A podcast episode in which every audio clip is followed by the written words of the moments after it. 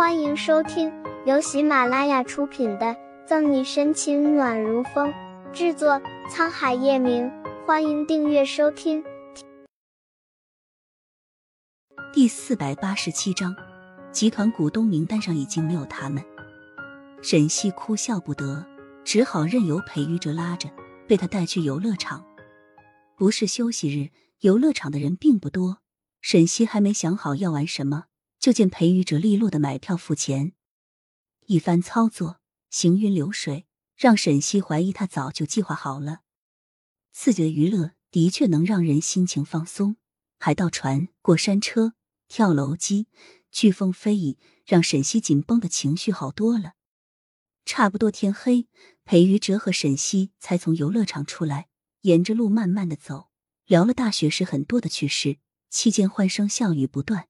沈西眉眼间终于染上几分笑意，殊不知这边两个人说说笑笑，亲密举止却被坐在车上的另一人收入眼中。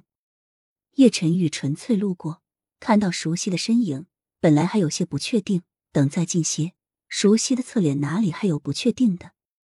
他脸色沉了下去，红眸潋滟着危险的光，掏出手机就拨了沈西电话：“你在哪儿？”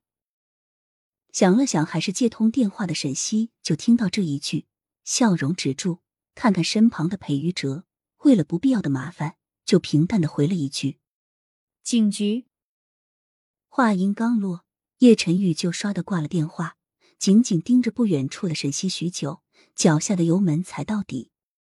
路边的路灯连成一排，照亮了脚下的路，家家户户灯火升起，五彩斑斓，照亮了城市的黑暗。叶晨玉开着车，在拥挤的车流中缓缓行驶。车载音乐流淌着悦耳女声，叶晨玉的不悦却并没有因此消散，反而在后面车辆不停按喇叭时，心里的烦躁到达了顶点。良好的教养并没有让他破口大骂，只是眼中带着不加掩饰的阴郁怒意。漫长的红灯终于变成绿色，长长的车流开始移动，就像一条长龙，触翼而动全身。到盛世庄园时，已经是一个小时后。叶晨玉洗了个澡，就抱着电脑回了房间。耀眼的吊灯将卧室照得极为亮堂。叶晨玉靠在床头，电脑放在腿上，修长的手指在键盘上敲击出规律的音符，红眸里是狂风暴雨前的安宁。昨天还对他一副爱搭不理的样子，转眼今天就和其他男人勾勾搭搭，很好，很好。既然这个死女人都不把他放在心里，他又何必去热脸贴冷屁股？胸腔的怒火蹭蹭蹭直冒，叶晨玉脑海里不断浮现出沈西和裴玉哲说说笑笑的场景。电话响起来时，叶晨玉正好点开一个邮件，没有看来电显示，就将电话接通。喂，叶总，那几个撮合订婚股东的股份已经全部拿到。事情都照你的吩咐办好了，叶氏集团股东名单上已经没有他们。那头是一个男子清朗恭敬的声音。听到乔宇的声音，叶晨玉阴鸷的脸色还是没有好转，将目光从电脑上移开，只屈起手指，有一搭没一搭的轻扣电脑边缘。好，我知道了。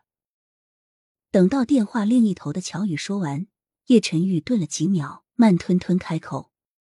几分钟的通话时间，叶晨玉像是压抑着什么一样。乔宇听着手机里嘟嘟嘟的提示音，不自觉的打了个冷战。不用想，叶总肯定又因为沈队长生气发火了。叶总生气太可怕，估计那帮老家伙这次有的受了。电话挂断，叶晨玉将电脑关上，随手放到床头柜上，又拿起手机看了两眼，并没有看到期待的东西。房间里除了他的呼吸，没有其他的声音。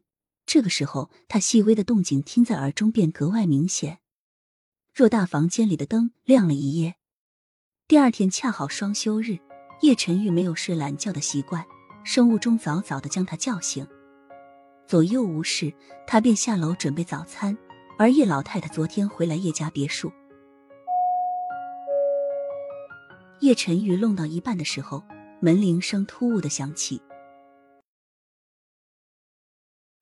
本集结束了，不要走开，精彩马上回来。